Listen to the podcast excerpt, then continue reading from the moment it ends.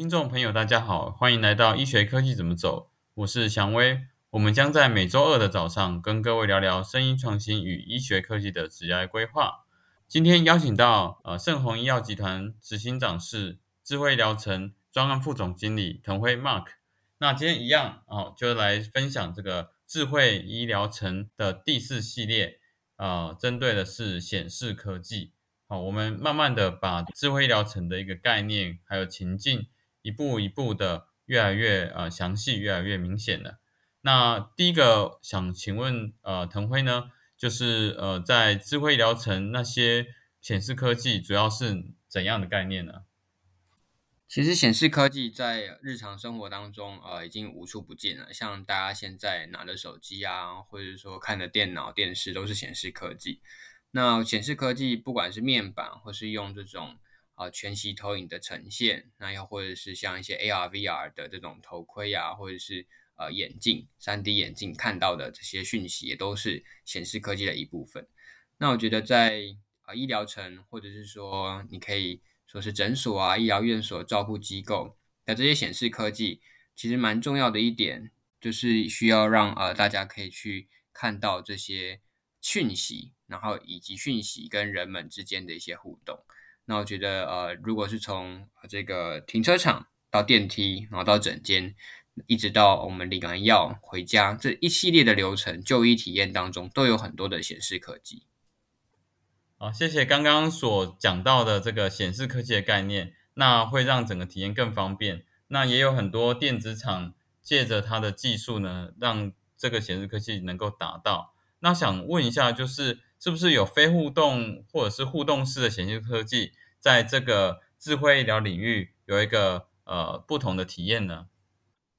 现在的显示科技有些呃是互动性非常高，而有些也是相对来说它就是内容或者是一些灯光影像的呈现。那像我们的手机啊，或是我们身上穿戴的一些装置，都有触发这些感测器的一些功能跟机会。那相对来说比较静态的、比较没有跟人互动的呢？我觉得，呃，比方说我们的一些停车场的显示，它有停车显示说它到大概是呃什么样的位置，或是还有剩几个数字、整个数额。那再来是说，像是啊，我们原本在啊看医生的时候的诊间前面的这些公播电视啊，它也是相对来说比较静态的。它就是会不断重复的去播放它自己的这些内容，那但是呢，未来或许在这些呃播放的内容，或者是像呃整前的这个挂号批价的这个柜台呢的上面这些数字，或许也都有更多可以互动的机会。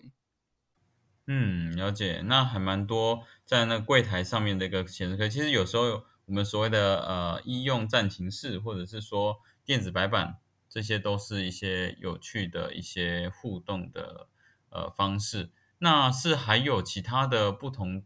呃可互动性，或者是甚至手环啊，或者是说呃不同的院内外的一些情境呢？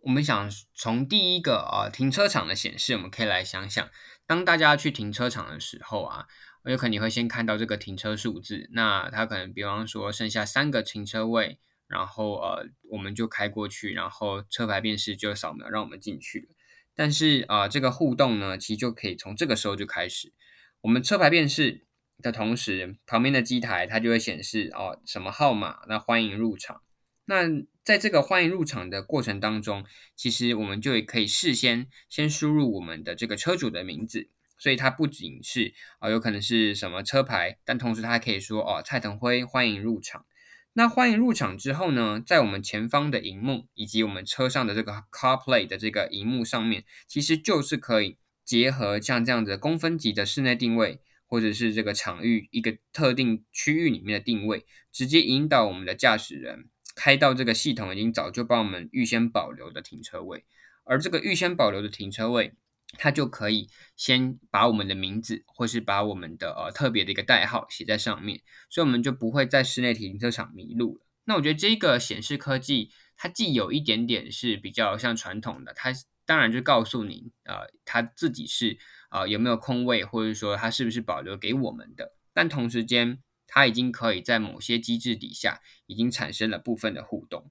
那我想。在这个停车场的部分呢，其实再往前延伸，我们可以想到第二种的一种显示科技或面板科技的应用，也就是电梯的引导。很多时候呢，在一个很大的商场或者是百货公司，我们停好车，其实都东张西望半天，都不知道到底呃哪边才是楼梯，或是哪边才是电扶梯的，或是电梯的这个入口。所以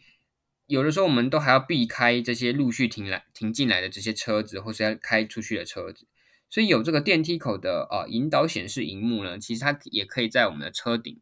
在我们这个天花板的地方，甚至是在地板，不管它是透透过嵌入式的 LED 或者是一些呃荧幕，它都可以让我们像是有红毯引导一般，可以让我们快速、清楚、正确的进场。那进场，我觉得这个东西呢，或这个科技最重要的，让我们感觉到啊，它真的是这个空间、这栋建筑物对于我们是有一种。互动以及他关心我们以外呢，对于这个场域的经营者来说，他可以让他的这些民众或他的呃客人赶快到他的服务单位，然后提供服务给他。提供完服务之后呢，大家就会赶快离开这个位置，赶快回家，甚至是呃可以出去玩。这个时候就可以提供像这样的停车场的翻桌率的使用。这样对于整体的呃机构的营运效率相对来说也是提升的。那我觉得这两个例子，我觉得可以先跟大家分享是，显示科技其实在真正我们的单位提供服务之前，其实就已经开始让民众的体验跟满意度提升了。了解，所以其实也是让民众的一个呃，在各个不同，像刚刚说停车场，其实也蛮常看到的这个体验。好，那。呃，那我想问一下，像这样的情境需求呢，有没有需要怎样的软体或硬体的整合？其实这样的情境需求，呃，我觉得主要有几个。第一个是，呃，先让民众看到了这个界面，它呃大小啊，或尺寸，或是颜色，其实都是要根据不同的场景或者不同的产业别来来讨论。那再来就是说，如果说你的后端软体必须要跟民众的这个定位，或者是它的这个会员管理系统要串联。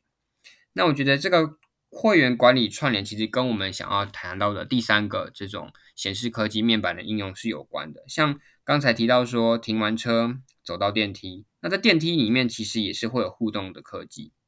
除了到这样的电梯前面，我们已经知道有可能我们要就需要去八楼做健康检查，或是去六楼。餐厅用餐，在这样的过程当中，其实我们啊已经定好了几点几分我们要去哪里。当我们的手机靠近电梯的时候，电梯是不是就有机会它可以自动的就选用了这个呃开启？所以我们根本不需要按电梯的按钮，我们就可以走进电梯里面，然后它也选好了楼层。但其实这种互动科技呢，我觉得在电梯里面也是一样。有没有机会我们扫了个 QR code，我们不仅是看这个电梯楼层的介绍，我们还可以知道说啊。原来五月份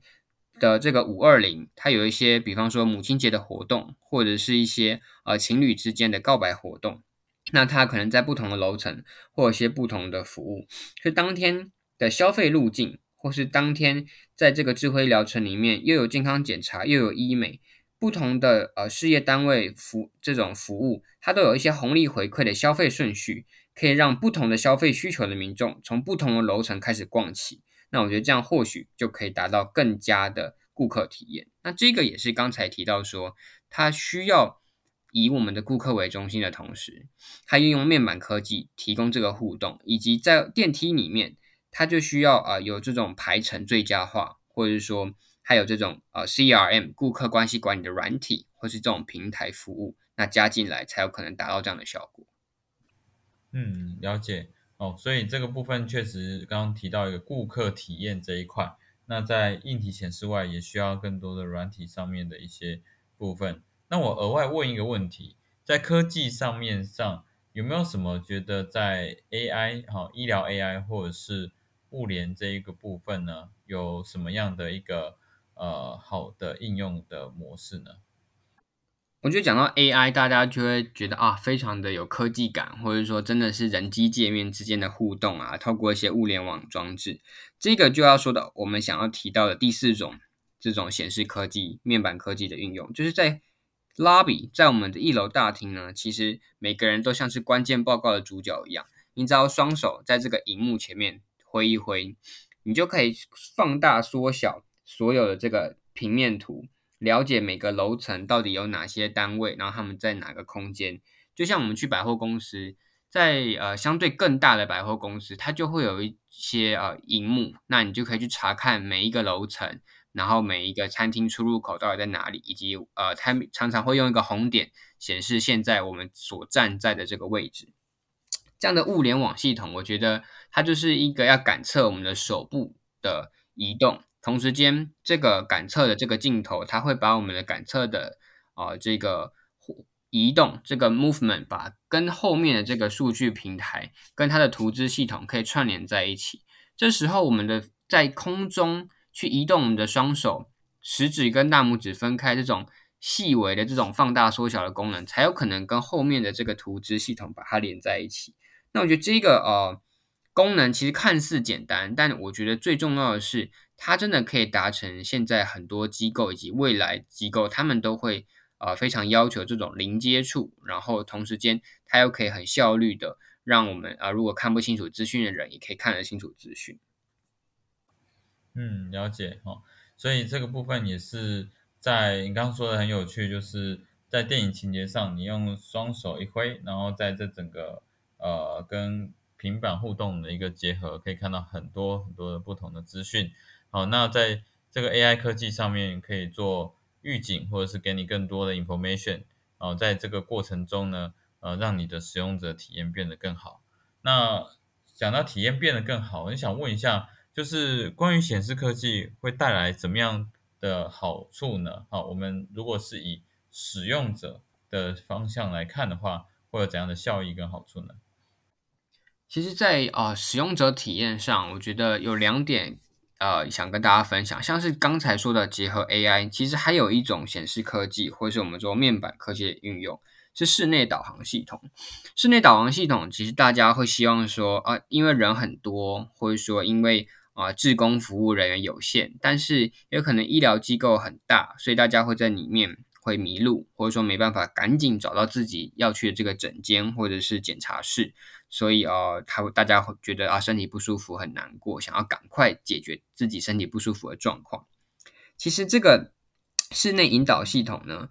就像刚才跟刚刚那个拉比图兹系统一样，它如果有机会，是否也可以用 AI 人工智慧语音的方式？来告知我们的访客应该往哪个方向走，而前进的过程当中呢，如果天花板、墙面或梁柱上的面板都会随着我们访客的前进的速度跟距离呢，以箭头或者是数字的方式来显示我们要去的这个科室啊、这个单位或餐厅或整间的号码，那我觉得相对来说，哎，就好像有人陪伴在我们旁边一样。那这个体验，我觉得因为大家的手上都有携带手机。那不少的民众的手机呢，其实也都有下载这个智慧医疗城的 App。透过这样的会员系统，其实系统已经知道这个人他要去哪里，所以透过呃这个机制跟面板的连接，就可以有这个路径引导的资源。另外一点，我觉得大家呃或多或少都有玩过这个呃神奇宝贝抓神奇宝贝这个 Pokemon Go，所以如果把它想成是 Smart Medical Mall Go，就是这个 SMM Go。当然，目前还没有这个游戏了。但是我觉得，或许有一天，透过这样的 VR 跟 AR 的方式呈现，其实呢，他看着这个荧幕前进的同时，他也是因为他是可以看穿过去的，所以他也不会撞到啊迎面走来的民众。同时间，他可以在智慧医疗城的各个小角落发现不同的商品兑换券。如果他搭配着蓝牙耳机，或是带着一个有线耳有线的耳机，前进的过程当中。背景当中，它有有可能会有些歌曲或者是语语音助理的提示，那这样就是一个在游戏的过程当中，他可以去降低他的等待焦虑，或者是说他在抓怪的时候，未来可以变成抓保健食品、抓营养补充品，或抓一些化妆品，甚至是医美的这个折扣兑换券。所以在看医生的过程当中，其实还有一种游乐的体验。那另外一种，也就是刚才啊祥威有提到说，在这个体验上。在 AI 的互动上，是不是还有一些有效，或者说让大家有感的？我觉得在整间报道系统，其实就是让大家最有感的。像像刚才所说，看诊的时候，有的时候我们会等半小时、一小时，甚至是两三小时都有可能，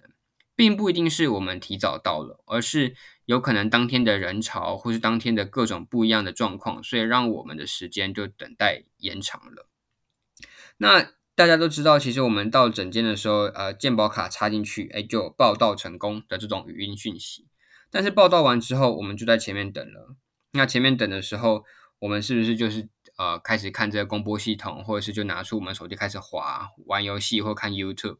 但重点是有没有机会在这个时候，透过这些显示科技，就可以让我们的等待的时间可以不用那么无聊，同时间做一些对我们健康、对我们这一次。这种疾病治疗的过程当中，非常有呃直接又立即的一些服务。比方说，如果我们挂了新陈代谢科，那等待的时候呢，除了扫描 QR code，哎，我们就可以报到，不需要再用健保卡接触以外，这样的显示系统还可以提供一些问卷，比方说最近的睡眠状况啊，或是你最近的饮食调整的机制怎么样，你的热量管理。如果你填写的越详细，或者是说你自己本来就有一个 App，它就已经在啊记录你自己的这些生活日常作息呀、饮食习惯，你只要点选授权或是当次授权等等的按钮，等一下呢，医生呢他就可以有更多的判断依据，其实他可以提供我们更好的医学的这些建议跟指导。另外。大家在等的时候，当然有的时候想做自己的事。那怎么样去提供跟增进大家想要去填问卷，或者是授权我昨天的睡眠状况给我的医生？那我觉得这个就是要有一些啊奖励机制。比方说，如果病人每填写一次或授权一次，那就可以获得智慧医疗城的红利点数。这个红利点数它可以折抵停车费啊，可以折抵挂号费，折抵呃一些用餐的呃费用，或者说你可以换取一些保健食品。我觉得这个呃，在填写的意愿上，或者是这个呃填写的过程，我想的这个整体的体验或者是感觉就会不一样。嗯，刚刚有提到蛮有趣的哈。如果对于消费者来看，那个兑换券或折价券当然是最直接的一个效益。那当然对医疗上面，呃，在健康照护上面呈现你自己长时间或者是呃预警上面的一个资料哦，这些都是让大家在。就医体验的过程中会变得更好。那当然也有在消费上面呢，可以呃有更多其他购买呃附近商家的一些效益。好，那我想这些部分呢都是可以让这个显示科技达到不错的一个效果。那在这个效益之下呢，想问一下，就是在这个整个呃异业合作上面，跨业合作上面，可以达到怎样的合作价值呢？其实跨业合作啊，就如我们刚才说到，像是啊你填写的这些资料，当然我们会在使用者的呃允许以及同意之下，那我们也会提供各种不管是退出的机制啊，或者说暂停的机制。那当使用者同意的情况下，我们可以把这些数据提供给附近的商家，或是提供给呃智慧疗程当中不同的医疗单位。它可以提供我们啊这个使用者他最适合的这些服务，比方说使用者他来呃做一些体重管理，那附近如果有一些很好的健康餐厅，或者是有一些呃就是相关的课程，那他就可以来推播通知这样的使用者，那看看说哎他有没有需要这样的服务。当然呃大家有的时候不太喜欢被推销，但是如果是使用者同意情况之下，他可以获得最相关的资讯，那这样子对于他来说。因为有专业的整合性的医疗照护服务，对他来说也会是相对啊更省时间，然后可以更快达到他想要达到的效果的这样的过程。那对于呃其他的这些营业单位来说，我觉得共享呃一个会员的资讯，当然是会员同意、通会员需要的情况下，大家才可以在不同的呃角度提供最好的服务。因为有的时候我们一个人的需求其实百百种，但是因为呃，没有一个团队，它完整跟呃大到可以提供这么完整跟完善的服务，所以有的时候我们被服务的状况是很片段化、碎片化。那这样其实呃，比方说我们去这家医院啊看医生，又去另外一家医美做做脸，那又去另外一家健康检查中心检查，但这些数据其实都分散在各地。那有没有可能是我？做完脸，然后呃多久之内啊？如果再去看皮肤科，然后擦药，它会啊太过刺激。可是这个东西只有使用者自己知道，所以他去皮肤科看医生的时候，或者说他看完皮肤科医生再去做脸的时候，他是不是呃会忘记说啊，其实要等两个礼拜啊，等一个月我才能做脸？他这些东西如果后端有一些数据的服务跟机制来帮助他，那我觉得民众呃误伤自己的几率，或者说呃他真的可以得到更好的效果的几率就会增加。那我觉得像刚才呃提到的这个跨业或异业的合作，其实在刚才说到这个公播系统或是门诊前面的这个等待，其实也有一个机会。那这也是我们想提到这个面板或者显示科技第七种。那就是大家有没有想过，我们在门诊前面每次看这些呃卫教影片啊，就大概两三种，然后它就是大概三十秒，它就播一个播一个。那当我们在门诊前面等三十分钟或等一个小时的时候，其实它已经播了好几十次了。有没有一个机会呢？就是我们扫一个 QR code 也好，或者是我们在这个智慧疗程 App 里面，它有个小区域是公播系统的投票。有可能我们今天在牙科前面投票，那投票我们就可以投说，哎，这二十种病症。不管是牙结石啊，或是牙周病啊，或是呃牙齿美白啊，我们想看哪一种的卫生教育影片，我们可以投票。就像大家现在常常线上会议啊，或者是实体会有用一些 Slido 一样，我们可以填写我们自己的需求，之后后面只要有人按赞，赞数越多就越往前推。但是类似这种机制，那我们呃有可能不想要听哪些呃公播影片，我们也可以在上面选择，所以它就会是一种。想听什么内容自己选择，那这种就像是选随选服务 （on demand service），我觉得是一定做得到，但是就怕内容太多，大家有选择障碍，所以选不出接下来想要这个公播系统来播放的啊这样的内容的顺序。那这个东西跟刚才的异业结合，就是播放的内容其实就是喂教。那喂教其实有很多种方式，那我觉得这边先卖个小关子啊，其实也是可以啊，欢迎大家一起来讨论。到底卫教影片、健康讲座，甚至是一些 VR、AR 的影片，有没有机会透过这样的方式，可以跟民众有更多的互动？无论是一些保健品、美容商品，或者是呃一些运动课程，让民众自己回家也可以使用的一些医疗器材等等的仪器，其实我觉得透过这种等待的时间，透过这种可以呃自由挑选，甚至是许愿。我想要看呃什么呃不一样的穿戴装置啊，或者是呃有联网的血压计啊血氧仪器，那是不是他不用下一次来开医生他才看得到？也许他先许愿了，那我们这个啊中心智慧疗程的 App 的团队诶看到了，我们也可以帮忙去找这些服务，再用 App 的方式再推播给这些观众、这些民众。其实这一种就是从当场的服务一直延伸到居家，那我觉得这个也跟。啊，我们之前有提到过的一些远距医疗、远距照护的概念是息息相关的。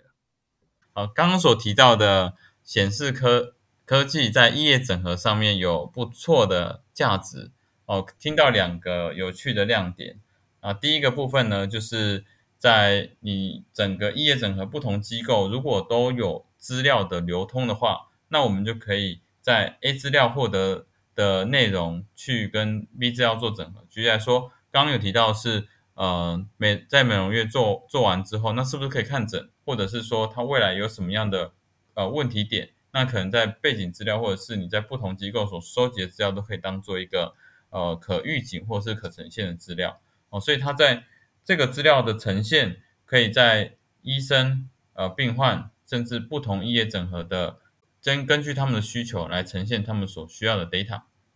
那第二个部分呢，就是远距照护的部分。那远距照护这一块，哦，更需要的是把这个显示呢，显示到呃居家这里面啊。那在这个居家整合照护里里面，如果有些穿戴装置的手环，或者是不同的一些呃仪器设备的一些量测，甚至环境的一个状态，哦，在远距来看的时候呢，就可以知道病患的。整整个呃，在居家的一个状况，那有些生理健康的状况也可以被显示出来，所以整个在呃跨业整合这一块会变成是一个呃不同的 ecosystem 哈。那想问一下，其实也有观察到呃一个一个科技哈，多少都有这样的一些显示科技。那整个来看的话，最重要有哪些差异化呢？我觉得差异化就是互动性吧，就是大家在呃现在看到的一些荧幕啊，或者一些一些呃影像，其他都是单方面的资料或者是资讯的传递。但我觉得蛮重要的一点，也是智慧疗程未来也想跟大家一起来携手打造的一种就医体验，是我们是可以跟呃民众互动，而不是只是呃自己。然后这些数据，然后呃，就是不一样的呃科技的呈现。那我觉得这边有提到一点，像是这边是我们想要跟大家分享的第八种的影像科技，就是批价挂号呢，其实你不需要抽号码牌了，那你其实呃颜色相同呢就可以缴费。意思是说，像我们看完医生从诊诊间出来，我们去批批价领药，通常都是到柜台旁边有一个取号机。那领取了一个号码牌之后呢，我们就在智慧疗程，然后呃整间出来。如果说没有绑定信用卡的，那就是呃没有办法线上缴费。但是如果你有绑定信用卡，或是当下去呃直接输入你的号码，那你就可以到又使用这样无现金的支付的方式。那其实无现金支付完，我们到了批价柜台上面的荧幕呢，自然就会显示给这些呃民众他们的缴费的代号跟颜色。其实这样子就可以省去了抽号码牌纸张的这样无纸化的的精神，也可以落实。同时间，让大家的动线也可以更加的弹性跟自主，不用一定要走到缴费机然后才去缴费。那我觉得这个概念呢，其实呃，说不定之后这种后端的运算功能，还可以让上面的荧幕有红橙黄绿蓝靛紫等等的这种对应的颜色。那对应到的颜色，我们再到对应的机台。我们手中的 App 它就会显示一种颜色，比方说，哎，你是红色，那你就走到红色的柜台，哎，就可以缴费了。那你会想说，那红色如果两个人的啊手上都是红色怎么办？那当然，这个后端的机制跟数据的平台都会搞定，大家就不用担心了。所以我觉得重点就是未来的显示科技会有更多是互动的，那这种互动也会提升显示科技的价值。嗯，非常好，就是在这个。刚刚所说的这个报告柜台上面的一个显示的方式呢，也会让大家更便利哈。那呃，想了解是不是还有其他的一些应用呢？就是在这个这么多丰富的一个过程中，是不是应该还有呃有趣的呃显示科技的应用？